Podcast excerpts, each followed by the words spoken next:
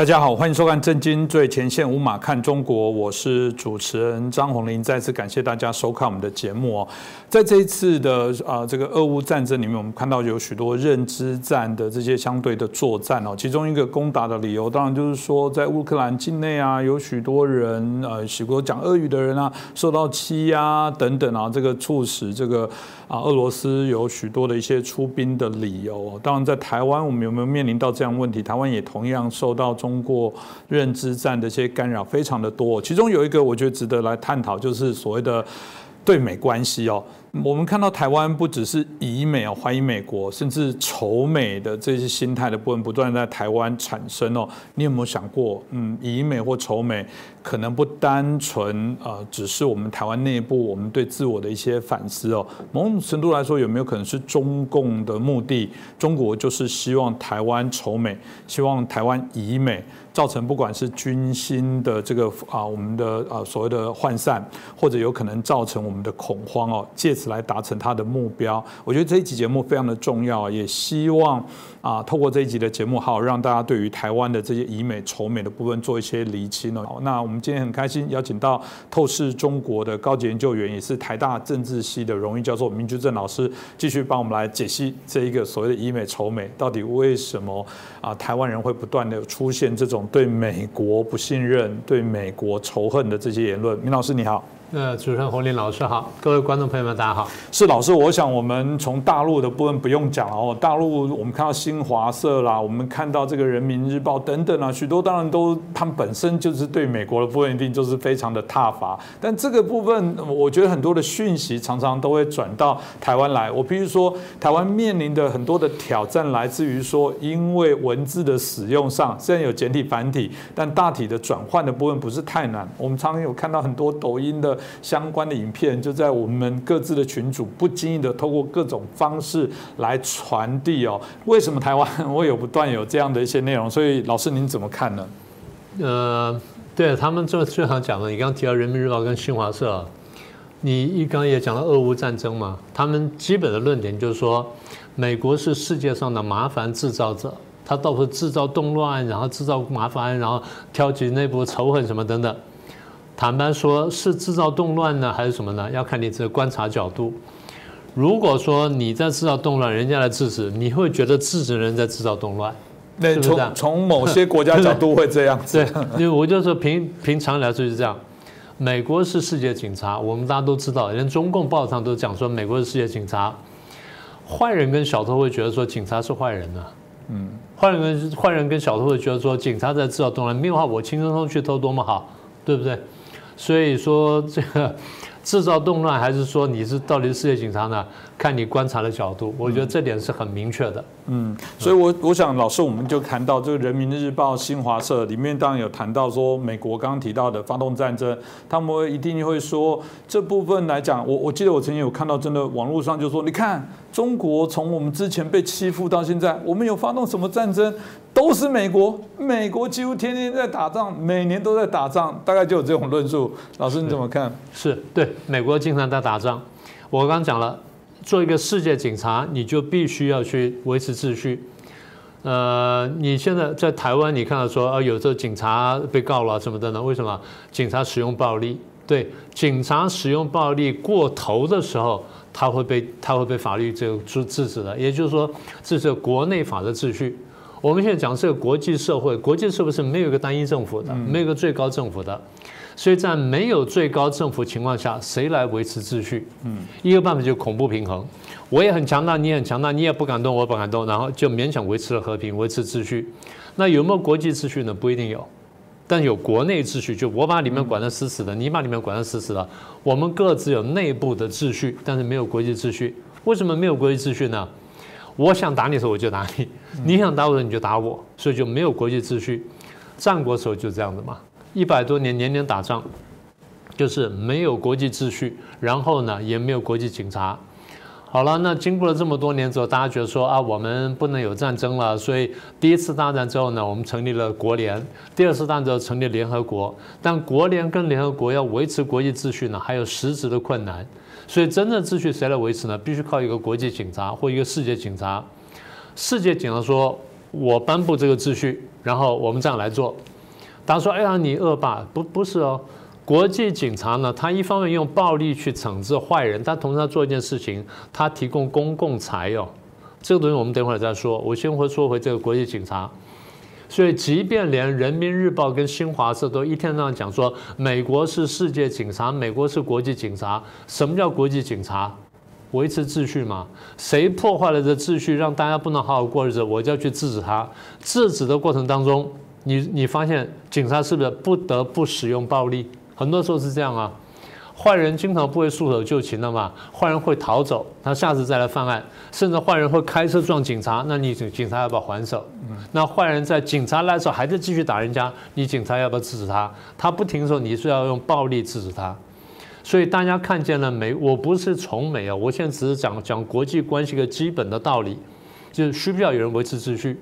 那这维持秩序要如何维持秩序？我这样讲这个道理。好。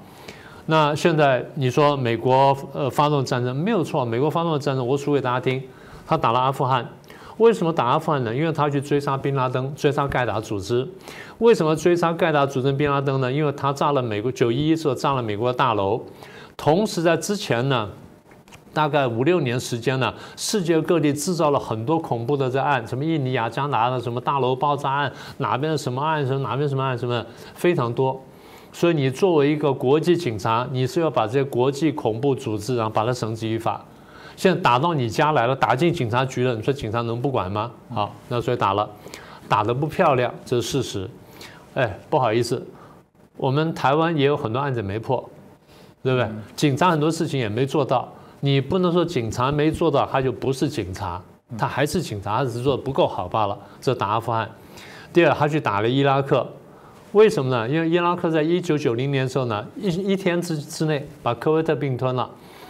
科威特并吞之后呢，伊拉克本身已经有很多石油了，再把科威特石油拿下来，它已经能够影响国际石油秩序跟国际石油市场了。然后各位看一下地图，伊拉克加科威特在什么地方呢？正好在沙特阿拉伯的北边，几乎是正北方，略偏东北一点点。那地方是沙地最脆弱的地方。呃，当年的伊拉克跟伊朗呢是这个中东地区几个强国，他以那么强大兵力，那时候要进来打沙特阿拉伯，坦白说，我不能说易如反掌，但相对容易。阿拉伯军队，沙特阿拉伯军队应该不是他对手。他如果把沙特整个拿下，不要说整个拿下，拿下一半之后，他拿下全世界百分之二三十的石油，那你觉得说国际的石油会怎么样？那就他一个一个人就定价了。换句话说，一个人如果能用战争或侵略办法这样把别人资源拿下，然后主宰全球化，谁能够接受？所以这种破坏了当时国际秩序人，是不是有人来惩罚他？那谁来惩罚他？国际警察出来。而这个国际警察坦白说，他在联合国里面通过了这个表决案，然后大家同意，然后他才出兵的。所以理论上他是号召了联合国的联军，但以美国军队为首出来去做这件事情。好，那他是打了伊拉克，是打了一阵子，呃，这样说吧，准备了六个月，然后打了一百个小时，最后呢，几年之内把它扫荡干净。那伊拉克现在还是有点点不稳，伊拉克不稳是它内部的因素，而不是美国去制造它不稳，这点大家得看清楚。那第三个例子呢，就利比亚。那利比亚大大家都知道打的是格达费，大大家呃大陆上把它称作卡扎菲。美国打他理由是发现说他在制造核子武器。呃，你说美国有核子武器，那你为什么不让人家制造核子武器？对，警察局有枪，你家里能有枪吗？美国可以，但是有些国家是不可以的。中共，你说谁家里有枪，那你说行不行？公安局长有枪可以，现在抓那个傅政华，不是就是说他在不合地合适地方随意带着携带枪支吗？他为什么这样讲呢？他是公安局副局长，他为什么不可以带枪？简单说，你中共都认为一个负责公共安全的公安局常务副处副局长，呃，常务副部长，公安部的常务副部长，你都不能随意带枪，那你说人家制造核子武器合适吗？而且国际上早有共识啊，国际上有个核不扩散条约，也就是核子武器太危险，杀伤力太大，如果说无限度扩散化，那很多地方制造困制造动乱不说，它真的会导致人类灭绝。所以九零年代后期的时候，这个印度跟巴基斯坦双方都连续试爆，然后双方都建出了核子武器出来，双方发生边界摩擦，然后这个兵戎相见，然后双方又扬言说：“我把核子武器摆到第一线，吓到美国立刻派个国务卿来调停。”为什么？就是怕说你们真的不小心，真的用了核子武器，那就麻烦大了。你们在这么小地方用了核子武器，那难免会最后牵连到我们大家。所以核子武器是很危险的事情，这是为什么大家现在看到北韩的原因。好，那这是这个这伊这利比亚，再是叙利亚。那为什么打叙利亚？ISIS 嘛，ISIS 也就是说伊斯兰国，它破坏了当地的秩序，然后呢，它要跨国境啊，建立一个跨国的伊斯兰国。它不但建立国家，而且那个国家建立起来之后呢，掌握石油，掌握非常丰富石油，它也破坏当时的现存秩序，所以必须要有人来出来解决这个问题。好，那美国出手打了，打得不漂亮，对中共也批评了，俄国也打了叙利亚呀，那你为什么不批评俄国呢？今天我看见批评美国这些人呢，没有这种同样的态度和同样的标准去批评俄国当年打叙利亚，那你为什么不做这件事情呢？所以讲这些话呢，我常常讲说背后有其他的不可告人的目的。但我先把这刚刚讲说战争源头呢，跟大家讲清楚呢，大家才晓得说是他去打仗了。但他的打仗，坦白讲，我说很多时候呢，你说啊，他是为了石油，不好意思，大家仔细看美国的石油输入，美国石油，美国呢，它本身也输入石油的，它虽然产油，它输入是，但它也输入石油。它买油最大的那个对象，买油最大对象是加拿大。美国、加拿大是几千公里的边界，加拿大是一个弱的国家，他跟加拿大买油买的最多。美国要石油的话，他派兵去把加拿大拿下，什么问题都解决了。你说加拿大拿打得过他吗？沙特阿拉伯不过是美国的第三大石油进口国，占的比例啊不算特别高。你说，你说他真的为了石油去打仗？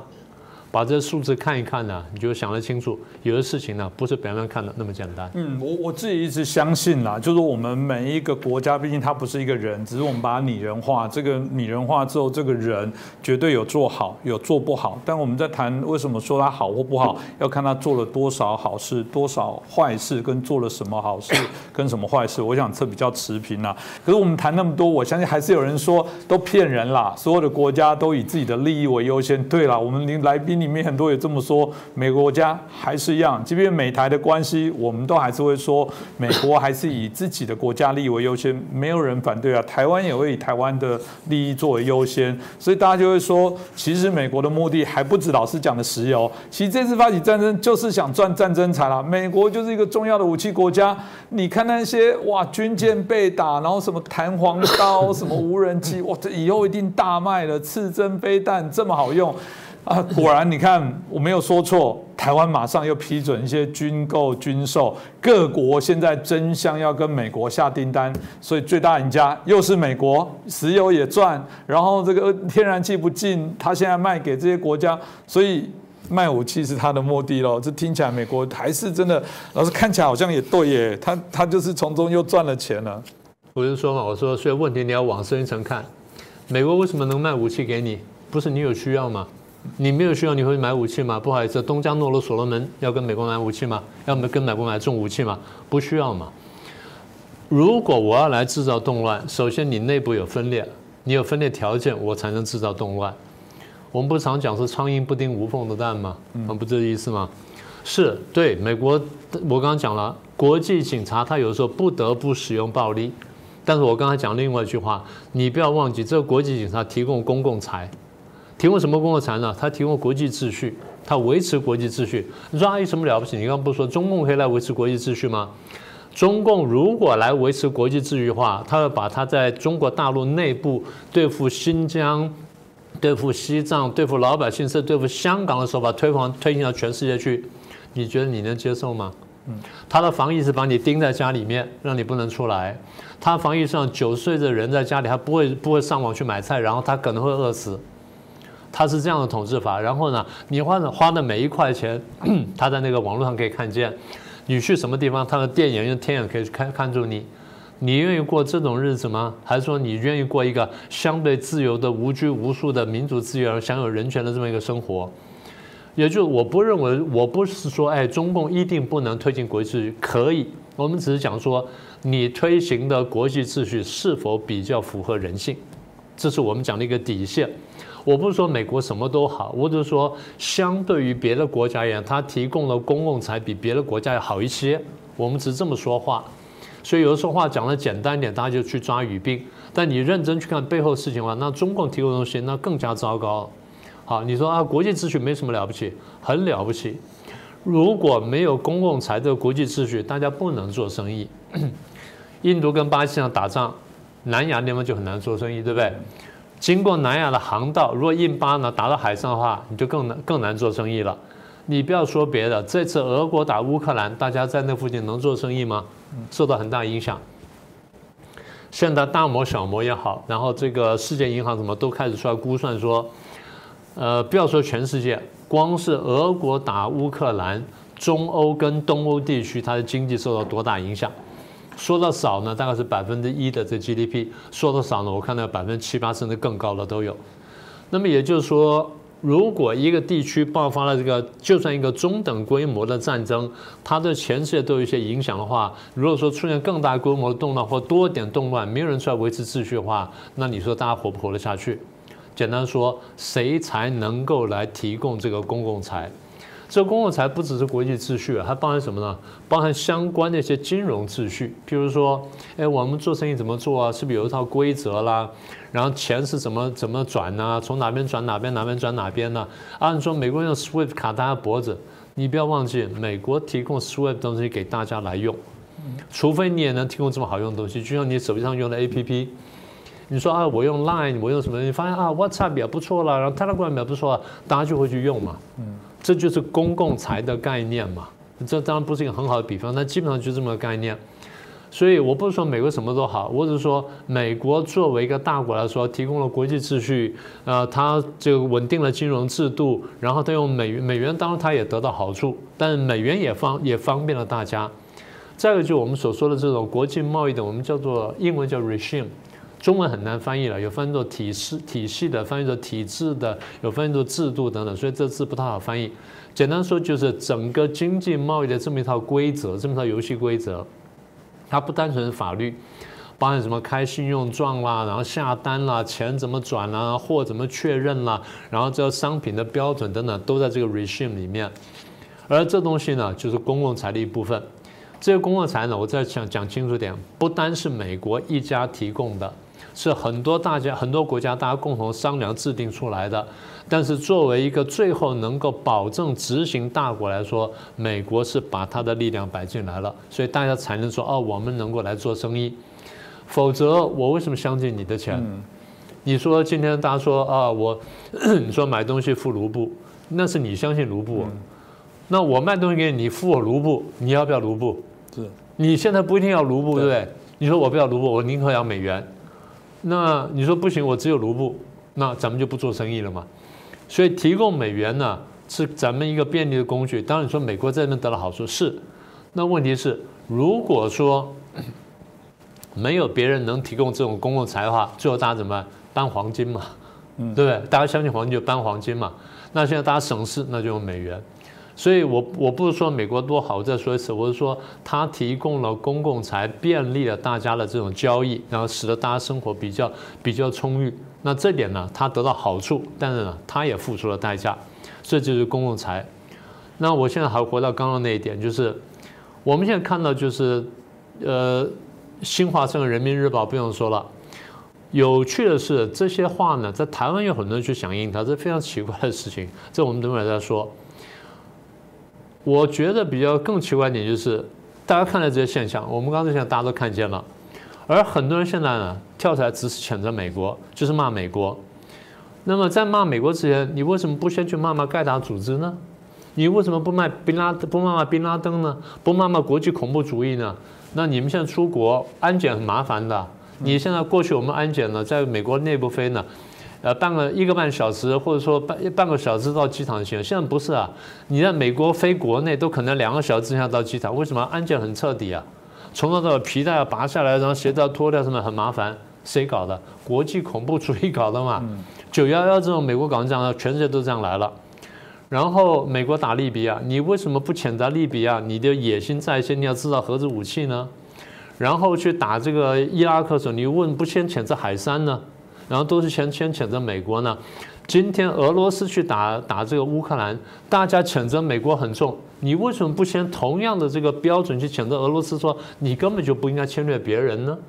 是不是？现在别人说坏人做事情都合理了，而好人做事情之后，一天到晚被批评说啊，你怎么来来做来做这个事情？你为什么去去打坏人了？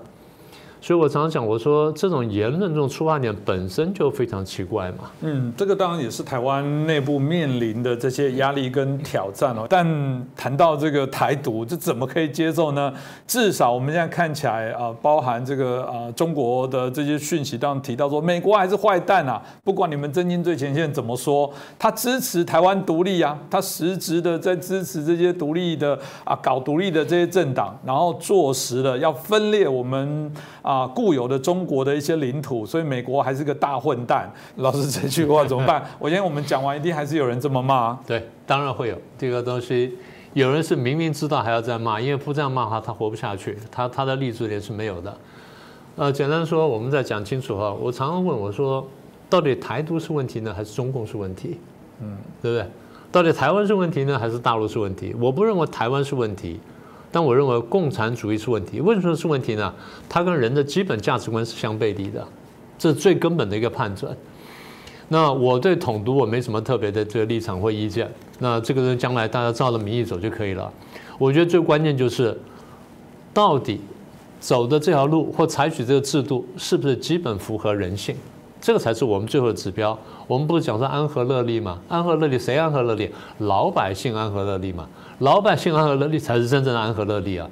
所以在这问题上啊，我先提醒大家一点啊，不要忘记中共是搞统战的。当你去呼应中共的一些话，或者你在网上搜或在那个手机上搜到一些看起来似是而非的话，你听起来很高兴、很舒服，去传的时候，你是不是被中共统战了？啊，我先问这个问题，然后我们再往下讲。是美国是支持台湾了，但是中共把美国支持台湾解释为支持台独。美国讲得很清楚，我不支持台独。美国讲得很清楚了，然后这次四不一无意，他又再讲一次，所以新华社很高兴，讲说啊，美国不支持，对，美国不支持台独，但美国话是有分寸的，美国没有说我反对台独，从中文听起来说好像差不多嘛，反对台独，不支持台独一样，不一样，不支持台独是这是我的态度，但我没有动作，反对台独是不但我有态度，而且我可能有动作。所以美国把话讲了，就是我态度而已，我没我没有动作啊。那么美国现在是明白讲说不支持台独，然后他讲的是我支持台湾，支持他们什么东西呢？大家说哎呀，因为台湾有半导体啦，美国需要了，所以来支持了。那台湾没有半导体的话，那美国就不来支持了。不要忘记，台湾过去是没有半导体的啊，或者说很多年前半导体是没有那么强大的，美国这样来支持台湾。你说啊，美国就是啊有这个经贸利益了，要卖武器给我们了。我们回头来讲，台湾如果没有需要的话，那谁能卖得了武器给我们？台湾如果没有，这样讲吧，现在有人可以卖槟榔给台湾吗？不太容易吧。台湾自己大概就产槟榔就很够了，或者说现在有人卖这个台湾能生产的这个半导体给我们，不太行，因为我们卖给人家比较多。美国对台湾半导体依赖到百分之六十，所以反过来讲武器，台湾如果没有需要的话，可以不用买，对不对？好，那台湾为什么要买武器？大家想想这个问题：台湾为什么要买武器？是因为美国威胁我们，说我们要跟美国买武器呢？还是菲律宾威胁我们，我们要去买武器呢？还是说日本威胁我们，我们去买武器呢？还是说中国共产党威胁我们台湾，所以我们必须买武器？大家把这个问题想清楚。是我们买了武器，买贵了，呃，有的时候当了冤大头，当冤大头是我们无能，我们谈判谈的不好，我们谈判谈的好啊，可以买便宜一点，对，没有错。但大家要正本溯源去想说，台湾为什么需要买这么多的、这么贵然后这么精密的武器？因为这需要，需要从哪里来？从中共的威胁来嘛，这不就很简单嘛？所以这是买武器的问题。那美国支持台湾，难道单单只是卖武器吗？不只是吧？还有一个什么普世价值观嘛？普世价值观简单说就是对民主、自由、人权、法治的尊重跟爱好。我们我们不是一天到晚节目上讲这东西嘛？所以我们很珍惜这个价值观。那么美国看在同声相相求的这个情况下面，他来支持我们挺同样价值观的台湾中中华民国台湾，这我们呢求之不得。坦白说，过去一段时间，美国丢到我们时候，台湾很多人又如如上考比了。那那时候你为什么不说？那我欢迎大陆，欢迎中共来接收就好了嘛？那为什么你卓非金事呢？对不对？那再往前推进一步，其实丢掉台湾呢，美国本身很危险，所以美国来支持台湾。简单说，美国不是完全为了爱台湾而来帮助台湾，美国是为了爱他自己而帮助台湾。就像台湾是因为美国对台湾有帮助，我们才会去靠美国而已，就是一样的逻辑。就像你刚刚说的，我们喜欢美国是因为美国对我们有帮助，所以我们喜欢美国。那么如果有一天，中国真的民主化了，对台湾不构成威胁的时候，我们可能会靠过中国去，这也并不奇怪呀。啊，那今天比较有趣就是，今天呢有人来保卫台湾了，台湾很多人去痛骂美国了，这不是很奇怪的事情吗？照理说，如果对台湾安全威胁最大的是中共，而不是美国的话，美国来帮台湾，世界第一强国来帮台湾，台湾应该高兴才对呀。你怎么会去骂那个来帮你的人呢？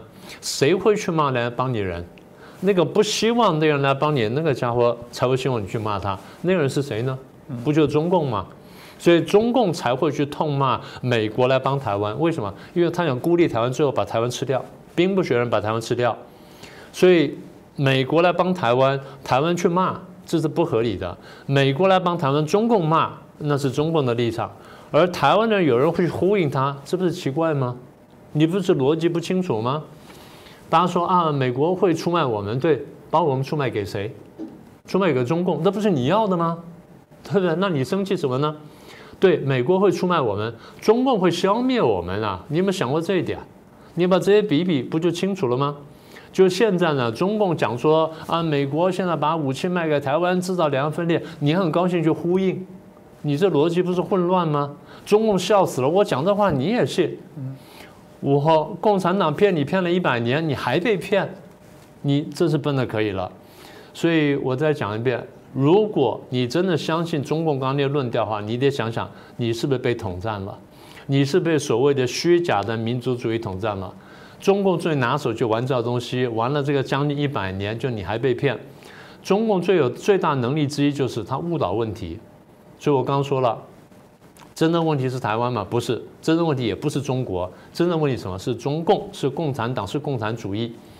没有了共产主义，很多问题迎刃而解；有了共产主义呢，很多问题就出现了。所以中共也晓得它是问题的核心，它不能让你看见问题在哪里，所以让你转移视线说啊，美国是问题，台独是问题，什么什么是问题，但它不是问题，但搞错，它才是问题，它呢，它不要你看见。所以再说一次。如果说你真的还在传刚刚我们讲那些话的话，那你真的是被中共统战了，被中共误导了。他是要告诉说你们有问题，这样子呢，最后一步就是把台湾跟美国分裂开来，然后台湾孤立之后，他把你吃掉，然后他对待你就跟对待香港人、对待新疆、对待其他人是一样的，你就要过跟大陆同胞一样的日子，你要过这种日子吗？还是说你希望真正我们讲的中国民主化，大家真的过上真正的好日子呢？嗯，这个我讲蛮重要。今天明老师在提到这个问题哦，就是为什么台湾还是有一些以美仇美的这些论调？我们当然希望通过今天的节目。啊，可以让大家好好来做一下反思啊。那同样的，我觉得在从美以美的部分，我觉得台湾是一个重要必须要去面临的课题。呃，之前我们看到有一些调查在谈到台湾内部的问题，有人就把它归咎说政党恶斗。但就我们近身的在观察台湾内部的政治的这种恶斗，我必须说，其中很大的因素就还是中国的因素。因为今天哪怕是对于疫苗、疫情的这些啊，大家所关心这个作为一个啊不同的政党，到底是真的关心，或者是我们所谓的是敌对国家的代理者说的话，事实上反过头来啊是在对于政府里面我们讲的刻意的在做破坏施压。我觉得这东西都是我们的为难。一方面，我们认为政府当然该被钳制、该被监督，但又怕是。敌对势力啊，来置入在整个台湾过程，所以台湾今年的选举到明年的选举，我必须说另外一个很大的一个挑战，就是一些不良善的力量不断的进来。我想以美仇美这个论调还会再持续了。我想我们也必须要在节目当中针对这个部分来一一破解。今天也谢谢明老师哦，啊带来这个题目，我们希望可以对大家有所帮助。也再次感谢大家的收看跟支持。